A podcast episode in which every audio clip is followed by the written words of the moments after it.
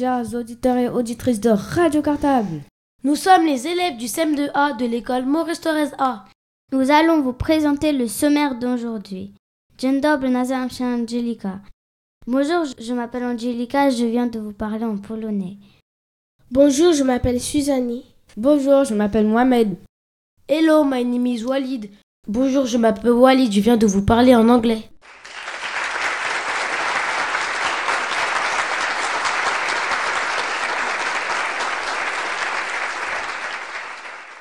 Voici le sommaire de cette heure d'émission que nous allons passer ensemble. Bonne écoute à tous.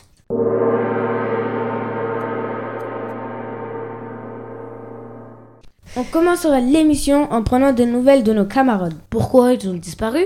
Non, pas vraiment, mais ils sont partis en classe de découverte. Où sont-ils?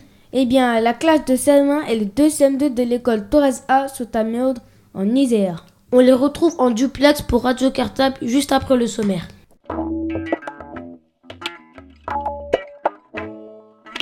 Et j'ai vu à la poursuite du marsupilami au cinéma hier. C'était génial. En plus, il y a Jade, une élève de notre école dans le film. Arrête, c'est pas vrai.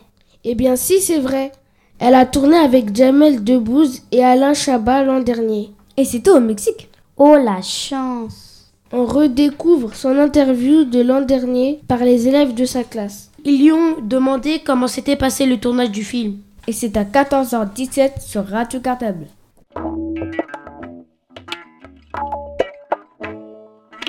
Bonne nouvelle, Angelica a retrouvé son chien qui était perdu.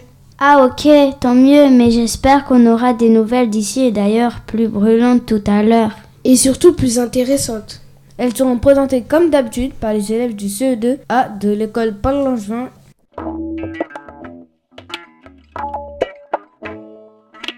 Ensuite, à 14h34, on retrouve l'interview de Paulette Grener. Paulette Greiner a été cachée pendant la Deuxième Guerre mondiale parce qu'elle était née juive. Ce sont les élèves de CM2A de l'école Joliot-Curie A et les 6e 2 du collège Polydaire qui vont lui poser des questions. N'oubliez pas d'utiliser la grille d'écoute.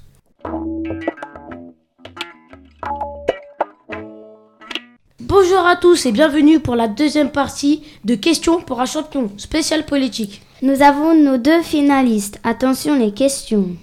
Qui s'est présenté aux élections présidentielles en 2012. LMFAO ou section d'assaut Mais n'importe quoi, c'est la musique, pas de la politique. Vous êtes nuls, nuls et nuls. Écoutez plutôt à 14h49 le micro-trottoir des CM2B de l'école Maurice Thorez A. Ils ont posé des questions aux passants sur la politique. Aujourd'hui, c'est sur les élections législatives.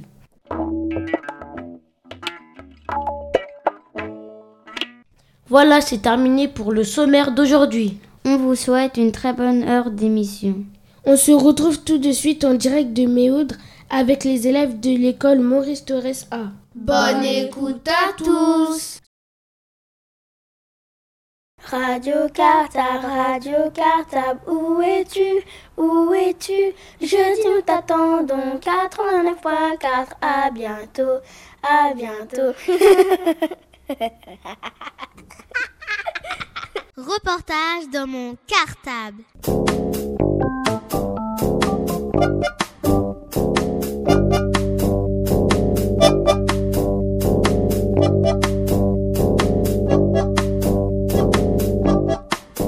Reportage dans mon cartable. Bonjour à tous les auditeurs de Radio Cartable. Nous sommes les CE1B de l'école Maurice Thérèse A. Notre maîtresse s'appelle Sabine. Aujourd'hui, on va vous parler cinéma. Et c'est un peu particulier. Parce qu'on va interviewer une toute jeune actrice. Et en plus, on la connaît très bien. Ben oui, parce qu'elle est dans notre classe. Et oui, Jade Nukshedi a 7 ans et elle a tourné dans le prochain film d'Alain Chabat. Le film s'appelle Le Marsupilami. Le tournage a eu lieu au mois d'octobre 2010 au Mexique et à Bruxelles et il sortira en avril 2012. Parmi les comédiens, il y a Jamel Debbouze et également Alain Chabat. Et surtout, bien sûr, il y a notre copine Jade. Allez, c'est parti pour notre interview. Reportage dans mon cartable. Pourquoi, comment as-tu été choisie pour ce film? J'ai été choisie parce que ma maman elle est allée sur internet et elle a vu un casting qui me correspondait. On est allé à un casting et euh, on l'a fait deux jours plus tard ou trois jours plus tard. Euh, ils nous ont répondu et euh, je faisais ce film. As-tu eu un peu peur de partir à l'étranger? Un peu, j'avais un peu peur, sauf à Bruxelles parce que c'était à côté de la France. Mais le Mexique, j'avais un peu eu peur parce que c'était quand même 11 heures d'avion. Comment s'est passé le tournage C'était très bien. Au début, j'avais un peu peur, mais après, c'est y aller. Quel personnage joues-tu Je joue Cassandra comme personnage. Je suis la fille de Pablito. Et Pablito, c'est Jamel Debbouze. Il est très sympa. Avais-tu une chambre pour, pour toi tout seul J'avais pas une chambre toute seule.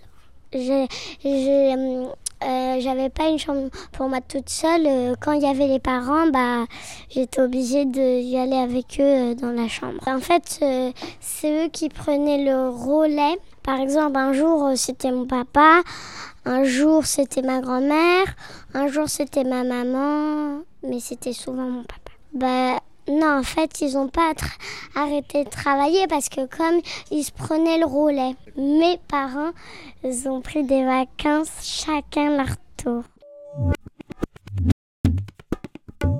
Qu'est-ce qui était différent au Mexique par rapport à la France? Euh, Bah, c'est que euh, j'avais pas l'habitude des, des euh, de voir des, des autres arbres. J'ai pas vu j'ai pas vu de d'arbres comme eux.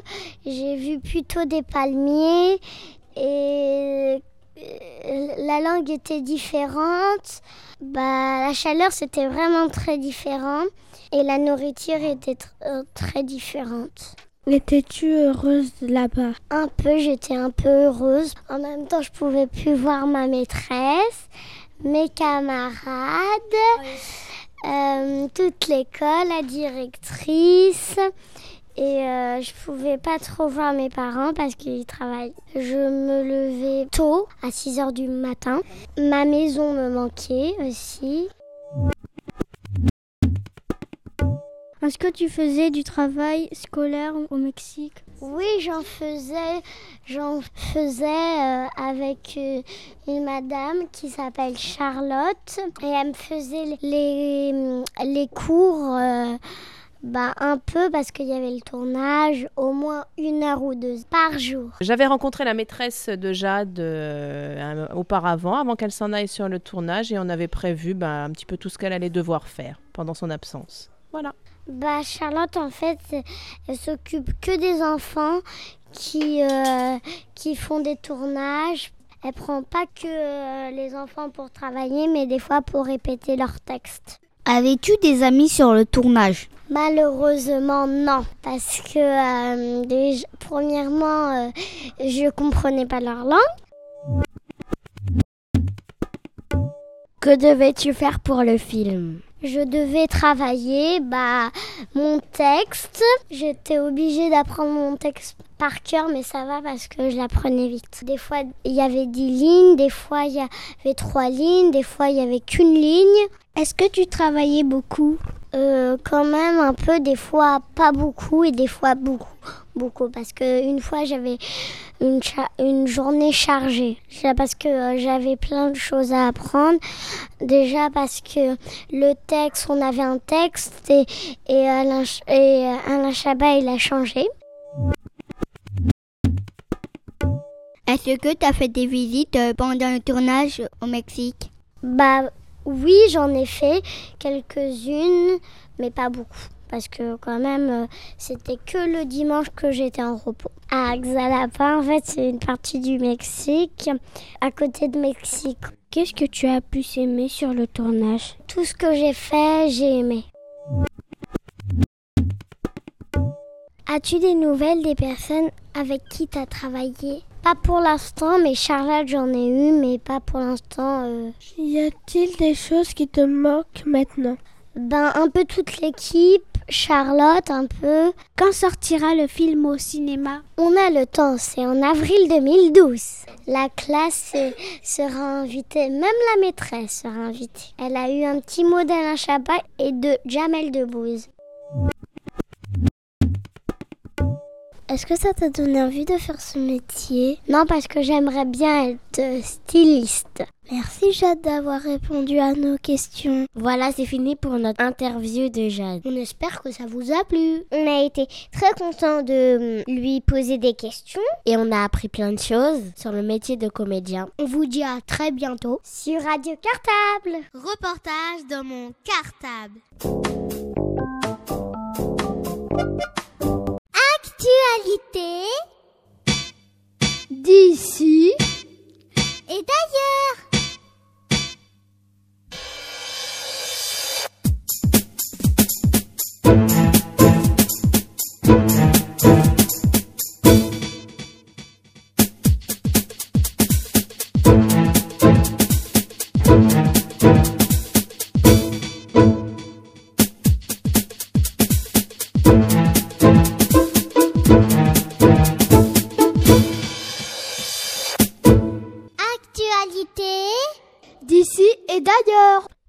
À tous les auditeurs de Radio Cartable, je m'appelle Lauriane. Bonjour, je m'appelle Seta. Bonjour, je m'appelle Emma. Bonjour, je m'appelle Anaël. Nous sommes en CE2A dans l'école Paul-Langevin. Notre maîtresse s'appelle Jennifer. Nous sommes le jeudi 5 avril 2012. Et vous êtes à l'écoute des actualités d'ici et d'ailleurs de la semaine. Voici d'ailleurs des titres de notre édition d'aujourd'hui. International, nous allons vous parler de la poliomyélite en Afrique. France, nous allons vous parler du site d'action.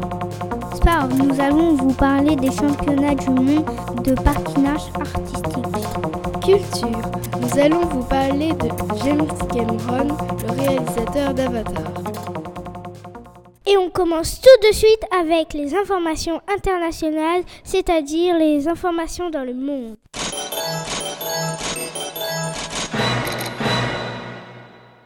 20 pays d'Afrique organisent ces jours-ci une grande opération pour vacciner des enfants de moins de 5 ans contre une maladie grave. Quelle est cette maladie, Anaël C'est la poliomyélite.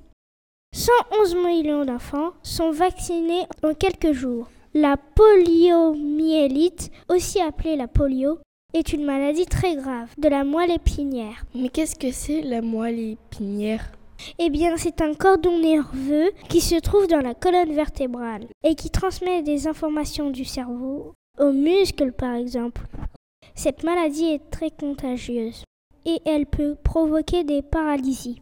Le vaccin qui permet de ne pas l'attraper peut être donné sous forme de gouttes à avaler ou sous forme de piqûres. En France, ce vaccin contre la polio fait partie des trois vaccins obligatoires. Mais Anaël, quels sont les deux autres vaccins obligatoires? Eh bien, Emma, il y a la diphtérie et le tétanos. Ils sont souvent faits ensemble sous le nom de DT polio. En Côte d'Ivoire, des enfants travaillent dans la culture de cacao, avec lequel on fabrique du chocolat. Anaël, ça se trouve où, la Côte d'Ivoire? Eh bien, Emma, ça se trouve en Afrique. Dans les champs, ils cueillent des cabosses. Qu'est-ce que c'est? Eh bien, des cabosses, ce sont des fruits. Ils contiennent les fèves de cacao. Ensuite, les enfants transportent les fèves de cacao dans un panier et nettoient le champ. Mais alors, ces enfants ne vont pas à l'école? Eh bien oui, tu as raison Emma. Leurs parents leur demandent de travailler. car ils n'ont pas assez d'argent pour employer un adulte. Mais il n'y a pas que des enfants qui travaillent avec leurs parents. Il y a des adolescents qui viennent du Burkina et du Mali. Ce sont des pays voisins encore plus pauvres. Ils travaillent tous beaucoup pour gagner peu d'argent. La Côte d'Ivoire est le pays qui produit le plus de cacao dans le monde.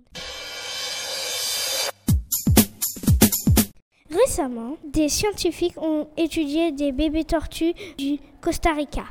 Ils ont observé que ces bébés nageaient jusqu'aux îles Bermudes, dans l'océan Atlantique.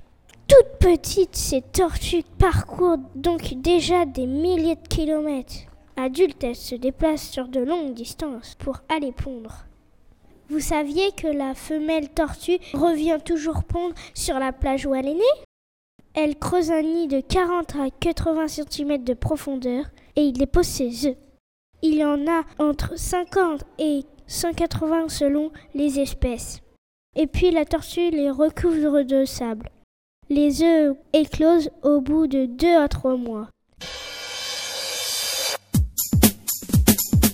Aux États-Unis, des scientifiques viennent de mettre au point Robot Jelly. Mais qu'est-ce que c'est Robot Jelly? Eh bien, c'est un robot qui imite les déplacements d'une méduse. En plus, il fonctionne grâce à l'énergie du contact de l'eau sur sa surface. Avec ce phénomène chimique, pas besoin d'essence. Robot Jelly ne pollue pas. Et en plus, il ne s'arrête jamais. Une fois qu'il aura été amélioré, il pourra servir à explorer les profondeurs des mers. Et pour finir, une chose totalement insolite. Un transat géant a été installé sur une plage du sud du Royaume-Uni. Il mesure près de 9 mètres de haut. Il y a près de deux semaines, on a appris que quatre petits renards étaient abandonnés. Ils ont été recueillis dans un parc, dans un jardin anglais, mais sans leur maman. Ils ont été amenés dans un centre de secours pour animaux.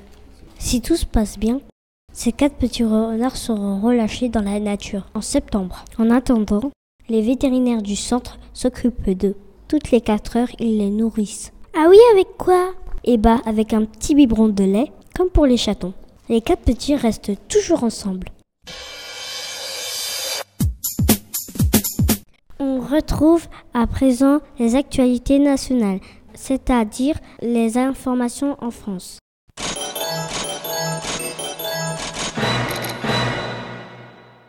Ce week-end se déroulait en France le SIDAction 2012. Il s'agit de trois jours de collecte de dons pour la recherche contre le virus du sida. Mais c'est qu'est-ce que c'est le virus du sida? Eh bien, c'est une maladie. On ne peut pas en guérir pour l'instant. Il y a près de 3 millions de morts chaque année. Ce dimanche en fin d'après-midi, le site d'action avait permis de comptabiliser 3,2 millions d'euros de promesses de dons. Malheureusement, ce chiffre est en baisse de près de 10% par rapport à l'année dernière. Dimanche était 1er avril et on fait des farces. Vous savez pourquoi on fait des farces le 1er avril? On pense que l'origine des farces date de 1564. Le roi Charles IX a décidé que l'année commencerait le 1er janvier et non plus le 1er avril. Mais des personnes ont continué à s'amuser ce jour-là. Elles s'échangeaient de la nourriture en cadeau. De la religion chrétienne, manger de la viande était interdit. Donc on s'offrait des poissons. Petit à petit, pour se moquer de l'habitude de faire la fête le 1er avril, l'idée de faire des farces s'est installée. Et les vrais poissons ont été remplacés par des faux. Allez tous à vos shorts et baskets. On retrouve à présent les actualités sportives de la semaine.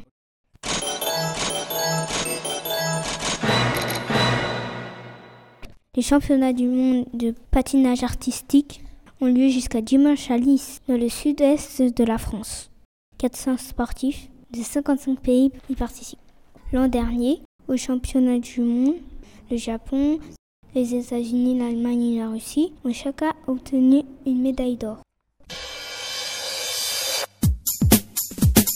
Et pour finir, place aux informations culturelles qui vous donnent des idées de spectacles et de sorties à faire en famille ou avec les copains.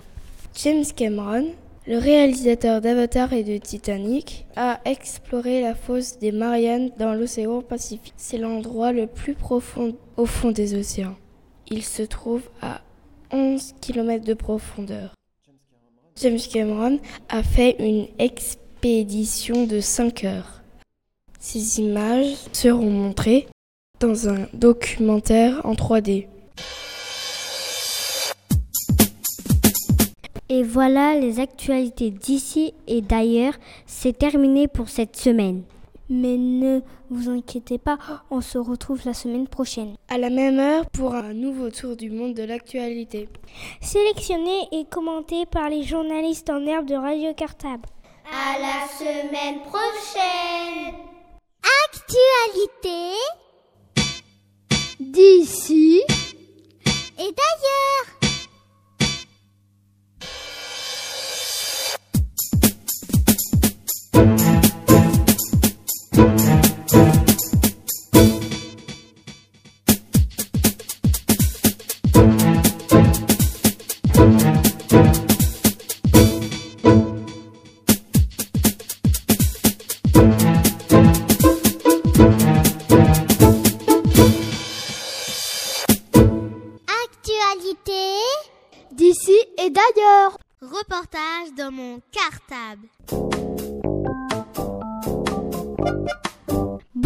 Tous les auditeurs de Radio Cartable.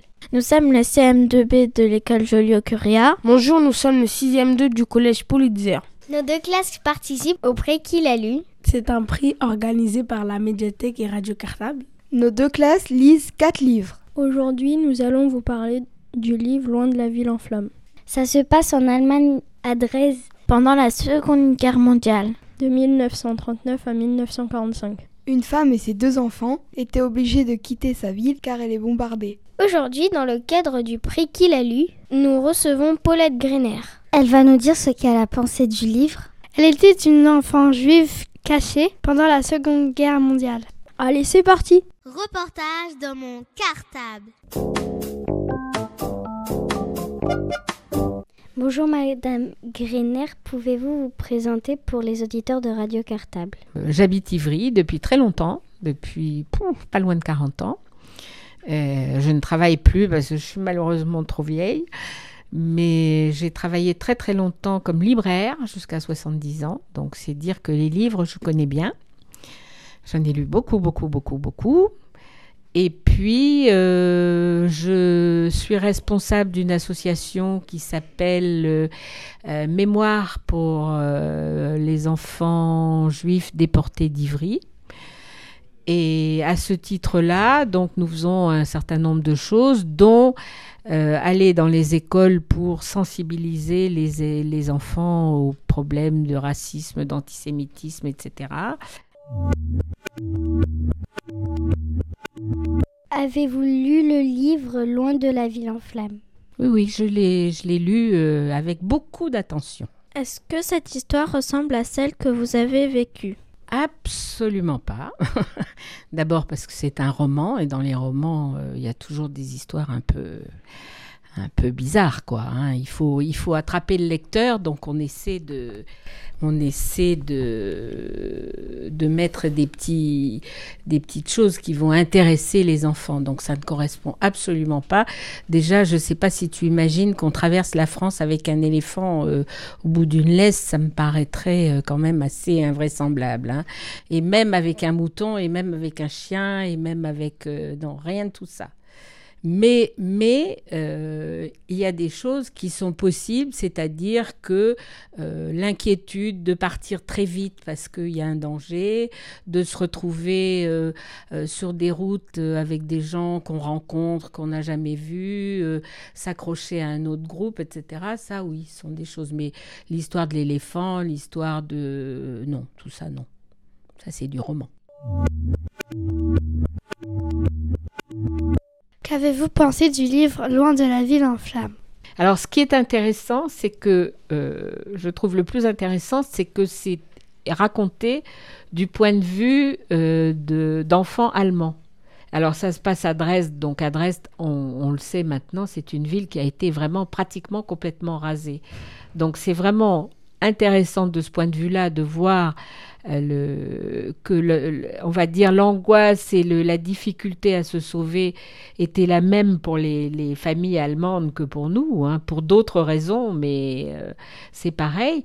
Ce que j'ai trouvé euh, fort euh, bien aussi, c'est que on met en avant toutes sortes de choses, c'est-à-dire quand c'est pas manichéen, il n'y a pas qu'un seul point de vue, parce qu'on rencontre dans ce livre à la fois des anti-nazis, des gens qui sont, qui sont contre le régime d'Hitler, on rencontre euh, des, euh, un soldat, un, aviateur canadien, anglais, euh, qui a bombardé, qui a bombardé Dresde au départ, la famille allemande n'a qu'une envie, c'est de le, euh, de le donner à la police allemande, mais d'un autre côté, ils se rendent compte que il n'est pas plus responsable que les Allemands parce qu'il était en service commandé et que c'est la guerre et que il faut bien se battre, quoi. Mais que finalement, c'est des gens qui font preuve de tolérance dans leur vie personnelle. Ils sont en service commandé, mais dans leur vie personnelle, sont des gens finalement tolérants. Bon, il y a des invraisemblances, mais ce qui est important, c'est le cette espèce de pérégrination comme ça à travers l'Allemagne. je pense que ça dénote très bien le, la situation que vivaient ces gens qui étaient finalement la même que la nôtre pour d'autres raisons. Pour quelles raisons vous êtes-vous caché euh, juste à la déclaration de guerre, c'est-à-dire la guerre a été déclarée le 1er septembre et moi je suis née le 21 août, donc euh, euh, j'étais vraiment très très petite, donc ce qui se passait à l'extérieur, je ne l'ai su que beaucoup plus tard. Et en fait, j'ai été cachée à l'âge de 3 ans et demi sans mes parents alors mes parents se sont d'abord cachés euh, à diverses, euh, dans diverses villes de France. Ils ont traversé un peu toute la France au départ parce que c'était une famille juive et que les premiers, les premiers euh, qui ont été arrêtés, déportés, envoyés dans les camps, tués, etc. C'était les juifs. Il n'y avait pas que. Il y avait les, les résistants, il y avait les opposants au régime, il y avait tout un tas de gens mais les premiers c'était les juifs. Donc comme moi j'étais dans une famille juive, c'est sûr que on a été les premiers à se cacher. Alors donc j'ai d'abord été avec mes parents pendant trois ans, à peu près trois ans et demi, à divers endroits. Et puis, euh, quand j'ai eu trois ans et demi, au moment où ça devenait vraiment très compliqué, parce qu'on était, en fait, euh, la France était divisée en deux, il faut savoir, euh, par une espèce de comme une frontière qu'on appelait la ligne de démarcation entre le nord et le sud. Et donc on était parti dans le sud parce qu'on pensait que là, euh, c'était donc une s'appelait la zone libre. Donc on pensait qu'il n'y aurait pas de d'occupation allemande. Mais en fait quand j'ai eu trois ans et demi à peu près les armées allemandes sont arrivées jusque là et ça devenait vraiment très très dangereux. Donc mes parents ont trouvé une famille qui était dans une ville un peu plus loin à 80 90 kilomètres qui ont qui accepté qui ne connaissaient pas qui n'avaient jamais vu. Mais par des réseaux de résistants etc donc on m'a fait partir toute seule dans cette famille d'accueil et mes parents sont partis se cacher ailleurs. Où vous êtes-vous caché pendant la guerre? Combien de temps? Alors là, j'ai été cachée donc avec mes parents dans une petite ville du Lot qui s'appelle Saint-Céré. Et puis après, je suis donc partie à 80 km de là, dans un autre département, la Dordogne, dans une ville qui s'appelle Sarlat. Euh, où j'étais dans une famille euh, de... J'ai eu beaucoup de chance, une famille de fabricants de conserves. Ce qui fait que j'ai eu vraiment beaucoup de chance parce que même quand il y avait, quand on manquait de tout euh, dans les villes, parce qu'on manquait vraiment de tout, comme eux, ils étaient fabricants de conserves, il y avait des réserves, donc on pouvait toujours taper dans les réserves, ce qui était une grande chance. Avez-vous changé d'endroit? À quel moment Pour quelle raison? On a changé d'endroit beaucoup quand j'étais avec mes parents. C'est-à-dire que euh, moi, je suis née dans l'est de la France, à 60 km de la frontière allemande. Mes parents étaient originaires d'Europe centrale. un, pays un peu bizarre qui a changé d'affectation de, plusieurs fois depuis. Et donc, ils savaient ce que c'était que les massacres, parce qu'il y avait déjà eu des massacres en Europe centrale bien avant la guerre. Donc, ils sont arrivés en France dans les années 30, 32, 1932, hein, et donc, dès le jour de la déclaration de guerre, ils ont décidé de s'éloigner petit à petit de la frontière allemande parce qu'ils savaient que ce qui les attendait, ça, ça allait pas être terrible, quoi. Donc, euh, avec eux, on s'est déplacé à plusieurs endroits, c'est-à-dire qu'on a commencé par, euh, par s'installer dans les Vosges, et puis après euh, un peu en Vendée, et puis après dans un autre coin, et puis après encore plus loin, à Angoulême, et puis après, on a fini par arriver dans le Lot. Et donc après, moi, je suis partie dans ma famille d'accueil où là, je suis restée jusqu'à la fin de la guerre, c'est-à-dire de trois ans et demi jusqu'à ce que la guerre soit finie et qu'en plus, euh, mes parents aient eu le temps pendant quelques mois de rentrer chez eux, de trouver leur appartement complètement vide parce que tout ce qu'ils avaient dedans avait été pris. Donc il a fallu qu'ils essaient de retrouver au moins un lit, de quoi faire la cuisine, etc. Donc ils m'ont récupéré. Euh, quand j'avais un peu plus de 6 ans pour rentrer à l'école. Parce que pendant toute la guerre, bien sûr, je ne pouvais pas aller à l'école. Que sont devenus vos parents? Euh, mes parents, comme euh, à, à, partir de 43, je n'étais plus avec eux, ils ont continué à leur pérégrination à travers la France. Ils se sont cachés à divers endroits, donc ils ont réussi à échapper à toutes les arrestations. Au prix de de beaucoup d'épisodes très angoissants parce que euh, mon père est resté caché pendant très longtemps dans une, un petit réduit qu'on lui avait aménagé entre le plafond d'une pièce et le sol du grenier qui était au-dessus. Il y passait ses journées parce qu'il ne pouvait pas sortir. Il y avait un grand-père qui ne parlait pas français donc pendant toute la guerre, euh, mes parents ont déclaré qu'il était sourd-muet parce que si s'il ouvrait la bouche et qu'il parle sa langue d'origine, qui était ce qui s'appelle le yiddish, qui est la langue traditionnelle des juifs d'Europe centrale, qui est euh, un peu un mélange de toutes sortes de langues, euh, on le repérait tout de suite. Et en plus de ça, alors une fois que j'ai été partie, moi, Effectivement, il y a une, une, compagnie allemande qui est venue euh, euh, fouiller la petite ville, donc s'insérer où habitaient mes parents. Ils ont fouillé la maison. Mon père, ils l'ont pas trouvé parce qu'il était donc caché dans son, petit réduit et ils n'ont pas eu l'idée de monter là-haut. Ils ont trouvé ma mère et mon grand-père. Et ils avaient ordre de fusiller tous les gens, euh, tous les juifs qu'ils trouvaient. Et ils ont eu la chance, très grande chance là aussi, parce que c'est une succession de chances, que le, celui qui était donc dans l'armée allemande, qui portait l'uniforme allemand, etc., qui les a trouvés, était un, Lorrain, un originaire de Lorraine. Et en Lorraine, il faut savoir que les hommes ont été enrôlés de force dans l'armée allemande parce qu'avant la guerre, la Lorraine était rattachée à l'Allemagne. Donc les Allemands, quand ils sont arrivés, ont considéré que tous les hommes en état de servir dans l'armée devaient servir l'armée allemande et pas autre chose.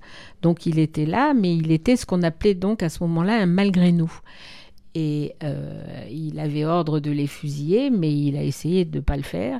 Et donc il les a fait traverser toute la division allemande, il les a fait grimper dans le, sur une colline qu'il y avait derrière, et une fois arrivé en haut de la colline, il a tiré en l'air et il les a fait cacher dans le bois euh, en attendant la nuit. Et du coup, à la nuit, ils ont récupéré mon père et ils sont partis euh, ailleurs, dans un petit village encore plus loin. Était-ce facile de vivre toujours caché? Euh, bah, c'était difficile, effectivement, mais c'était plus ou moins difficile. C'est-à-dire que pour moi, quand j'étais dans ma famille d'accueil, il y avait des choses qui étaient interdites, effectivement. C'est-à-dire que je ne pouvais pas aller à l'école maternelle, même si j'avais eu l'âge. J'avais pas de, copains avec qui jouer, d'autres enfants, parce que, parce avait peur que je raconte euh, des choses que j'aurais pas dû raconter. Quelles étaient vos occupations lorsque vous étiez caché ah bah j'étais comme, comme, comme une petite fille, je, jouais. Le problème c'est que j'étais obligée de jouer avec des adultes, mais euh, comme c'était une grande maison, c'était une famille, euh, on va dire, de, de bons bourgeois de province. C'était une grande maison, il y avait un jardin, il y avait, j'allais ramasser des légumes, j'allais ramasser des fruits, euh, il y avait une nounou qui était là, qui faisait... Euh, qui me faisait faire des gâteaux, des machins, des trucs. Enfin, j'avais une occupation de petite fille. Sauf au moment de sortir où on me refaisait la leçon à chaque fois pour ne pas dire des choses qu'il fallait pas dire, quoi.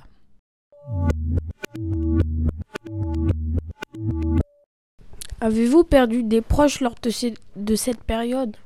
Eh bien, dans ma famille, on a calculé qu'il y avait entre un grand-père, des oncles, des tantes, des cousins, etc., 23 personnes qui ne sont pas revenues des camps. Voilà, c'est fini pour notre émission d'aujourd'hui. On vous dit à très bientôt sur Radio Cartable pour une nouvelle émission sur le prix qu'il a lu.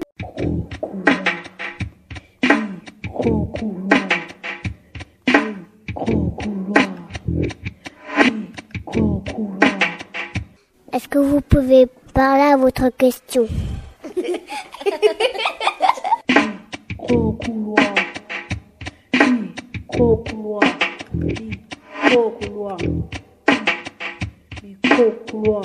Bonjour à tous les auditeurs de Radio Cartable.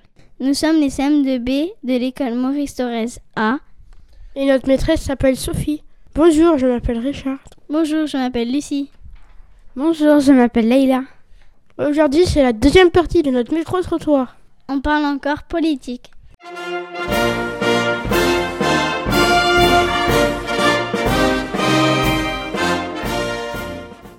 La semaine dernière, on a parlé des élections présidentielles. Qui avait le droit de se présenter? À quel âge? Qu'est-ce qu'était le suffrage universel? Aujourd'hui, on va s'intéresser aux élections législatives. Qui auront lieu au mois de juin. Après l'élection du nouveau président de la République. Êtes-vous si sûr de connaître tous les secrets?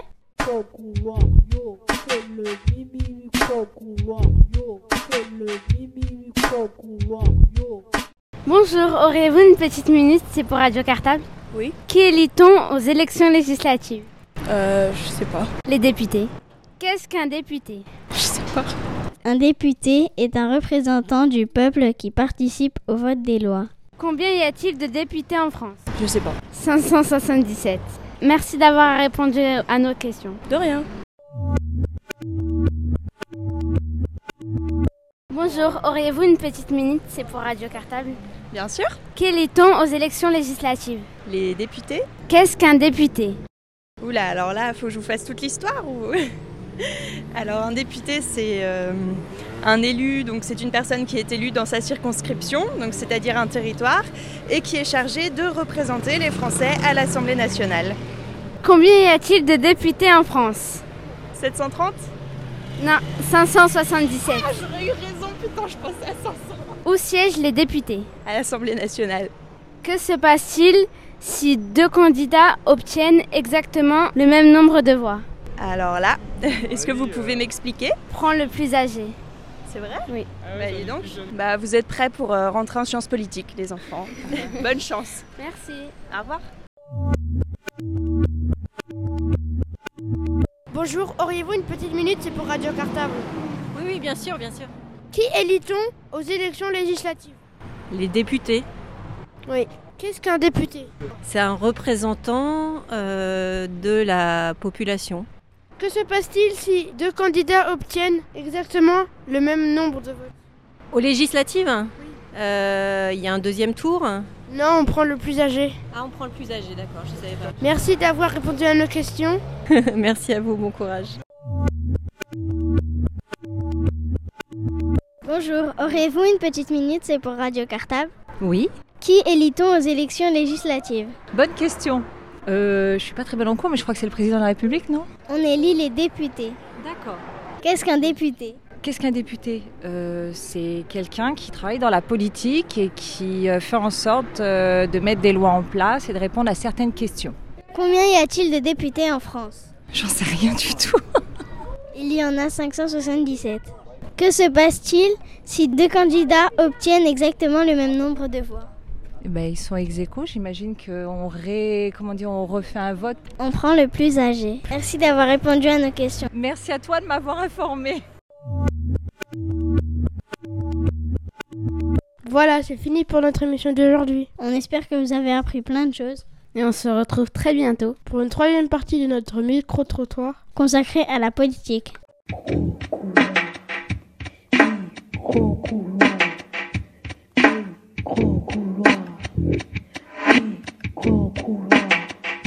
Est-ce que vous pouvez parler à votre question?